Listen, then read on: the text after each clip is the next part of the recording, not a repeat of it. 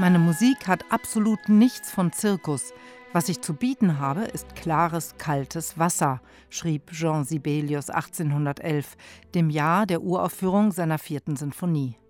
Die Sprödigkeit dieses asketischen Werks hatte die Zuhörer ratlos gelassen. Und tatsächlich ist es eine herbe, zerklüftete Landschaft, die Sibelius in seinen Sinfonien ausbreitet. Trotz aller Strenge der motivischen und harmonischen Konstruktion bleibt seine Musik eigentümlich stumm, ja geradezu antikommunikativ.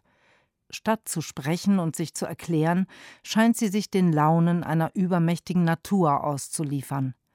Deren energetisches Kräftegeschiebe erinnert bisweilen an die Musik von Anton Bruckner, und in ihren abgründigen Licht- und Farbwechseln führt Wagners Parsival ein wetterleuchtendes Nachleben.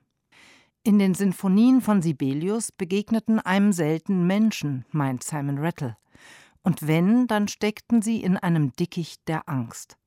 Wenn man diese atavistischen Tiefen menschlichen Empfindens jedoch so hellsichtig und glühend auslotet, wie es Rattle an den drei Abenden des Sibelius-Zyklus gelang, dann löst sich diese Angst auf in eine pure Faszination für die mystischen Schönheiten dieser Musik.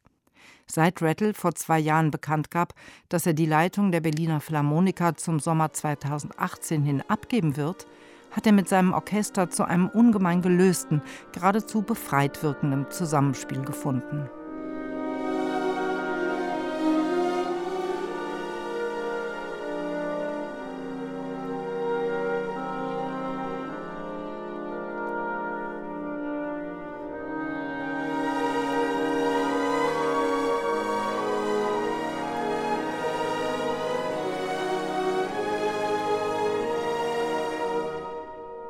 Atemvoll greifen in der Reprise des Schlusssatzes der fünften Sinfonie die Streicher das Thema des Satzes auf und steigern es zu einem großen, einsamen Gesang.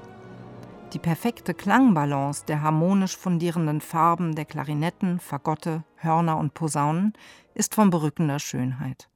Rattles neu gewonnene Freiheit lässt nichts mehr spüren von den Manierismen, die in seinen früheren Interpretationen gelegentlich den Fluss und die Natürlichkeit des Musizierens blockierten.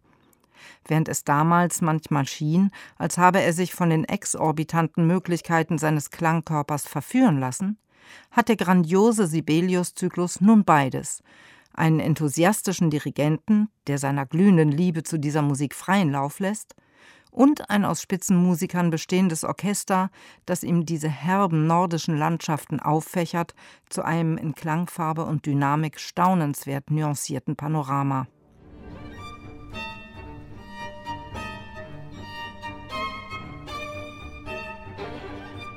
Das Violinkonzert ist das bekannteste Werk von Sibelius und wohl das einzige, das es im Konzertbetrieb zum Status eines wahren Publikumslieblings gebracht hat.